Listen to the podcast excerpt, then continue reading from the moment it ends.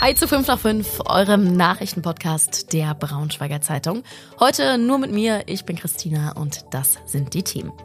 Angebliche Messerattacke im Zug in Salzgitter, was dahinter steckte. Vor ungefähr zwei Wochen Brand- und Messerattacke in Salzgitter. Jetzt kommen noch unfassbare Hintergründe ans Licht. Und Gifhorns Knöllchenverteiler kommen jetzt mit dem Sportwagen. Wir schieben zuerst aber noch eine Meldung ein, die eben kurz vor der Aufnahme hier reingekommen ist. Im Heidberg in Braunschweig ist eine 19-Jährige tot in ihrer Wohnung gefunden worden. Die genauen Hintergründe sind noch völlig unklar. Was wir wissen, ist, dass besorgte Nachbarn die Polizei gerufen haben, weil sie die junge Frau schon einige Tage lang nicht mehr gesehen hatten. Und die Feuerwehr hat dann die Wohnung geöffnet und da hat man dann schließlich auch ihre Leiche gefunden. Was genau passiert ist, ist momentan, wie gesagt, noch völlig unklar. Polizei und Staatsanwaltschaft arbeiten eng, damit das möglichst schnell aufgeklärt wird. Wir informieren euch natürlich über alles weitere auf braunschweigerzeitung.de.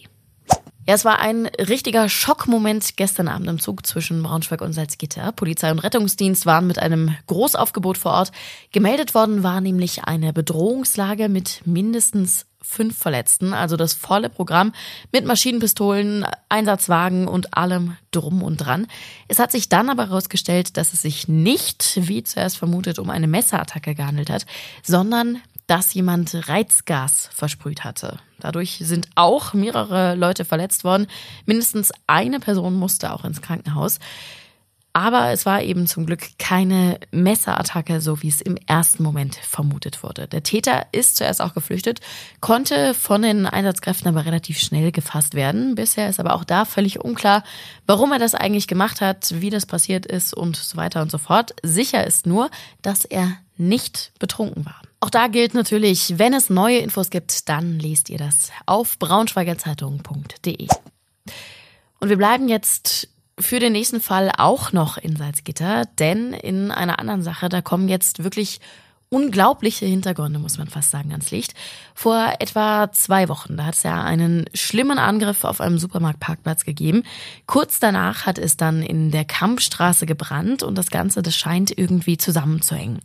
Bei diesem Angriff ist eine 62-Jährige auf einem Parkplatz mit einem Messer im Gesicht verletzt worden und das auch so schwer, dass sie bis heute nicht von der Polizei vernommen werden konnte. Da sind also noch eine Menge Fragen, völlig unklar. Es sieht aber jetzt so aus, als ob das eine Beziehungstat gewesen sein könnte, denn das kommt eben jetzt raus. Es wäre nicht das erste Mal, dass der mutmaßliche Täter mit einer Trennung nicht so wirklich gut klargekommen ist. Unser Kollege Erik Westermann hat das für uns recherchiert und ist uns jetzt sozusagen aus der Ferne heute zugeschaltet. Der war nämlich eigentlich noch bei einem anderen Gerichtsverfahren heute, deswegen jetzt über die Fernleitung. Erik, magst du mal erzählen, was hast du rausgefunden? Ja, also es scheint so zu sein, zumindest ist das das der bisherige Ergebnis der Ermittlungen, dass ähm, der Mann seiner früheren Partnerin aufgelauert hat, also sie abgepasst hat auf diesem Parkplatz, um sie ganz gezielt mit einem Messer anzugreifen. Gab einen kurzen Wortwechsel wohl, wie Augenzeugen sagen, äh, zwischen den beiden auf diesem auf diesem Supermarktparkplatz. Äh, und dann hat er eben dieses äh, ungefähr 30 Zentimeter lange Kampfmesser, so wird es beschrieben, äh, gezuckt und äh, ähm, sie gezielt im Kopf, im Gesicht äh, angegriffen, mit mehreren Stichen schwer verletzt, ähm, schwer geblutet das Opfer. Und dann soll er vom Tatort eben geflohen sein. Ähm, das Messer möglicherweise auf der Flucht entsorgt. Das ist einen Tag später gefunden worden und äh, dann womöglich nach Hause in seine Wohnung in der Kampfstraße, die Wohnung, die man früher gemeinsam äh, bewohnt hat. Der Hintergrund scheint eben zu sein, diese Trennung, die etwas länger zurückliegt. Ähm, die Frau war ausgezogen und die Mutmaßung, die Annahme ist, dass es damit zusammenhängt, dass er das äh, ja, sich damit nicht klargekommen ist, dass er ähm, das nicht zulassen wollte. Ähm, aber das ist eben noch unklar, äh, wie weit das wirklich zutrifft. Es gibt aber diese alte Geschichte, die ähm, so ein bisschen ein bestimmtes Licht auch auf diesen Vorfall wirft. Ähm, ist jetzt klar geworden, ähm, es gibt auch Zeitzeugen, die das bestätigen, dass er Ende der 90er Jahre schon seine Verlobte erwürgt hat, äh, die sich damals auch von ihm trennen wollte, ähm, äh, die wohl eine Affäre hatte. Äh, wird als eifersüchtig beschrieben ähm, und es kam dann zum Streit, äh, weil er sie konfrontiert hat damit, dass er sie beobachtet hat mit einem anderen Mann und ähm, daraufhin soll er sie in der eigenen Wohnung auf dem gemeinsamen Bett eben äh, mit den eigenen Händen erwürgt haben. Wurde später wegen Totschlags zu neun Jahren Haft dann verurteilt. Ähm, das Ganze eben über 25 Jahre schon her. Ähm, aber möglicherweise gibt es da eben Parallelen. Danke dir auf jeden Fall ähm, für die Infos. Ähm, sobald es da irgendwie neue Informationen gibt, äh, Erik, ich gehe einfach mal davon aus, du bleibst für uns auf jeden Fall an diesem, an diesem Sachverhalt auch dran. Äh, dann liest ihr es natürlich auf braunschweigerzeitung.de.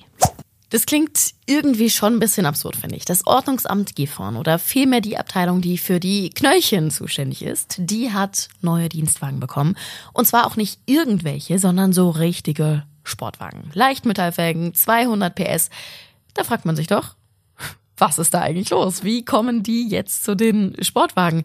Weil bisher waren die zum Beispiel immer mit einem VW Up unterwegs. Die Stadtverwaltung sagt aber in Gifhorn, da ist jetzt nicht plötzlich irgendwie der Wohlstand ausgebrochen oder so. Nein, es wäre ganz genau andersrum. Der E-Born Cupra, das ist der schicke Rennwagen, den die jetzt da bekommen haben. Das äh, wäre nämlich einfach das günstigste Leasingfahrzeug gewesen. Also es musste auf jeden Fall wieder ein E-Auto sein äh, waren die Ups vorher nämlich auch. Und da war das Cupra-Modell dann nämlich nochmal 100 Euro günstiger als zum Beispiel der ID3. Insgesamt wird's für die Stadt zwar trotzdem teurer, aber naja, also wenn schon, denn schon, ne? dann kann man auch schon mal den Sportwagen nehmen. Unser Kollege Christian Franz hatte übrigens auch gleich nochmal nachgefragt, warum man nicht zum Beispiel mit dem Fahrrad fährt, wenn das alles so teuer ist. Das geht aber nicht, äh, weil man ja auch Beweismaterial und so ein Krempel irgendwie transportieren muss. Heißt es, die ausführliche Begründung, die verlinke ich euch natürlich nochmal in den Show. Und das war heute sonst noch wichtig. Gestern hat es einen schweren Unfall mit fünf Lkw auf der A2 kurz vor Helmstedt gegeben. In Richtung Hannover ist ein Lkw da auf ein Stauende gefahren und hat drei weitere ineinander geschoben. Ein weiterer ist dann auch nochmal da hinten drauf gekracht. Also es war großes Chaos. Zwei Fahrer sind verletzt worden, einer davon schwer. Und das Ganze hat eben auch für einen ordentlichen Stau gesorgt. Der ging teilweise bis zurück nach Magdeburg. Mittlerweile ist die Strecke aber natürlich wieder frei. Bei Wolters in Braunschweig ist heute gestreikt worden. Die Beschäftigten fordern mehr Geld und einen höheren Inflationsausgleich. Das gilt übrigens auch für die Brauereien in Wittingen und Einbeck. Wolters selbst sagt, man hätte den Mitarbeitern ja irgendwie schon auch ein attraktives Angebot gemacht, aber die Lage wäre auch einfach schlecht. Also zum einen äh, werden durch den Krieg in der Ukraine die Rohstoffpreise immer teurer und zum anderen trinken die Menschen seit der Corona-Pandemie einfach nicht mehr so viel Bier zumindest im Fass. Mensch. Am Freitag gibt's da auf jeden Fall jetzt die nächste Verhandlungsrunde und äh, dann sollte auch weitergearbeitet werden. Also dieser Streik dauert 24 Stunden. Und es scheint, als ob Eintracht Braunschweig einen neuen Stürmer verpflichtet. Die Suche war ja nicht so ganz einfach.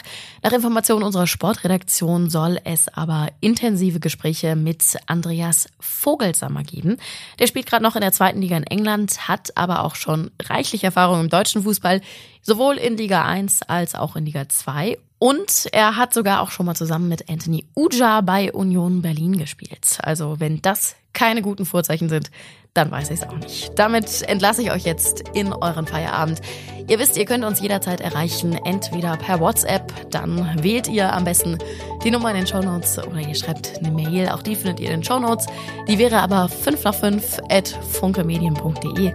Könnt ihr ganz einfach und easy schreiben, wenn ihr Fragen habt, Kritik habt. Äh, Lob nehmen wir auch gerne, aber auch Themenvorschläge zum Beispiel, wenn ihr möchtet, dass wir uns mal mit irgendwas ein bisschen tiefer noch beschäftigen oder so ein bisschen über irgendwas quatschen, lasst gerne einen Kommentar da. Ich wünsche euch einen schönen Feierabend und bis morgen.